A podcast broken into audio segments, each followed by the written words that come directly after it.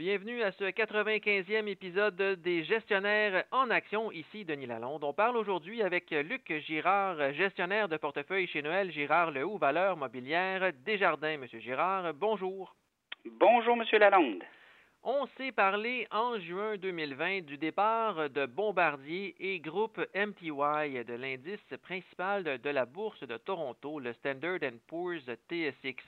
Or, les deux entreprises feront leur retour au sein de l'indice le lundi 20 septembre. Pourquoi Bombardier et MTY sont-elles de retour dans l'indice principal de la bourse de Toronto? Parce qu'elles sont maintenant en mesure d'atteindre des critères d'inclusion suivants. Il faut dans un premier temps que les compagnies atteignent une capitalisation boursière de 0,04% de la capitalisation totale du TSX et que dans un deuxième temps, le titre se transige à plus de 1 la part. Avec une valeur du S&P TSX de 3 000 milliards de dollars, les nouvelles inclusions doivent donc atteindre une valeur de marché de plus de 1,2 milliard de dollars compte tenu que Bombardier a actuellement une capitalisation boursière de 4,6 milliards et un titre qui se transige à 1,89 et que MTY a une valeur au marché de 1,6 milliard et que son titre se transige à 68 les deux sociétés n'ont pas eu aucune difficulté à rejoindre les rangs de l'indice du TSX. Est-ce que c'est une nouvelle majeure si importante pour les deux entreprises? Parce qu'on se souvient, là, au mois de juin 2020, quand on s'était parlé, du départ de Bombardier et du groupe MTY d'un l'indice, on avait dit que c'était quand même négatif parce que ça forçait, entre autres, tous les gestionnaires euh, de fonds communs et de fonds négociés en bourse à vendre leurs actions de Bombardier et groupe MTY. Et Bombardier, par la suite, dans les mois qui avaient suivi cette nouvelle-là, avait atteint un creux historique à 26 cents l'action avant d'amorcer une remontée jusqu'au niveau d'aujourd'hui. Donc là, le retour au sein de l'indice, est-ce que c'est si positif pour Bombardier et groupe MTY?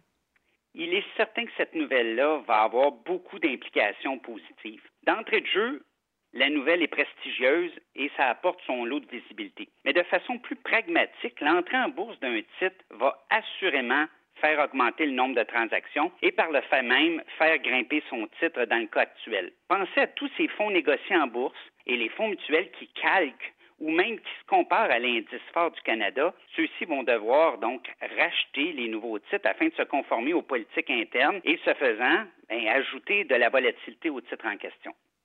Comme l'annonce de la réinsertion de Bombardier et Groupe MTY dans l'indice Standard Poor's TSX a été faite le 3 septembre. Est-ce que l'annonce est déjà pleinement intégrée dans la valeur boursière des deux entreprises? Ben, écoutez, comme l'a si souvent dit Warren Buffett, le marché boursier, à court terme, c'est une machine à voter. Puis à long terme, ben, c'est une balance. Fait la traduction libre de cette citation-là, c'est que les titres ont probablement intégré une bonne partie de la nouvelle et ils pourraient faire une pause à très court terme. Notre analyste Benoît Poirier a maintenant une recommandation de à conserver avec un cours cible de 1,75 C'est sous la valeur actuelle du titre de Bombardier. Donc, il est quand même assez modéré dans ses prévisions à moyen terme pour le titre de Bombardier.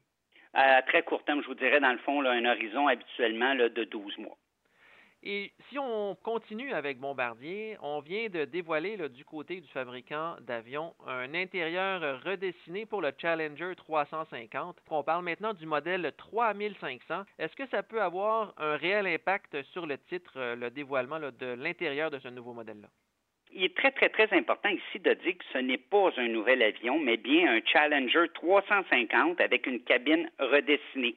Les investisseurs ont déjà apprécié la nouvelle, compte tenu qu'on parle ici d'un investissement qui va être dans les millions plutôt que des milliards de dollars avec un nouvel avion. Il faut comprendre que la pandémie, ça a été difficile pour toutes les entreprises, pour tout le monde, puis que Bombardier n'a pas été épargné dans tout ça. La société doit maintenant penser intelligemment comment elle va distribuer son encaisse, compte tenu que le niveau d'endettement demeure toujours élevé à neuf fois les BAYA, donc les bénéfices avant intérêts, impôts et amortissements. La pandémie a été très dommageable pour les avions commerciaux, mais elle a donné des ailes aux avions d'affaires. Et c'est pour ça que la visibilité au niveau des commandes de ces avions-là pour Bombardier est encore bonne jusqu'en 2025. Et maintenant, quels sont les défis chez Bombardier qui vient de relever ses prévisions après le dévoilement de ses plus récents résultats financiers trimestriels? il y a encore plusieurs défis pour euh, Bombardier. Le premier, je vous dirais, c'est redorer le blason auprès des investisseurs et des gestionnaires. Euh, l'équipe d'Éric Martel a beaucoup de travail sur la planche. Deuxième défi, c'est que Bombardier est maintenant un pure play. Donc, c'est une entreprise dont les activités sont axées exclusivement sur les avions d'affaires. Donc, on parle des Challenger et des Global. Que cette compagnie-là est maintenant devenue une compagnie cyclique et donc dépendante des aléas du cycle économique. Comment elle va se comporter maintenant qu'elle n'a plus cette division de transport qui apportait le côté anticyclique? Troisième défi, c'est que Bombardier veut fortement augmenter sa présence dans les pièces de rechange, qui s'avère quand même un beau marché avec des belles marges, puis qui offre une belle récurrence des revenus. Mais est-ce qu'elle va être en mesure d'atteindre ses objectifs parce que c'est un marché qui est très compétitif? Et le quatrième défi, ben, c'est l'endettement. Il y a encore beaucoup d'obligations à renouveler. Puis est-ce que la compagnie va être en mesure de renouveler ces obligations-là avec des plus faibles taux? Bien, merci beaucoup, M. Girard. Merci, M. Lalonde.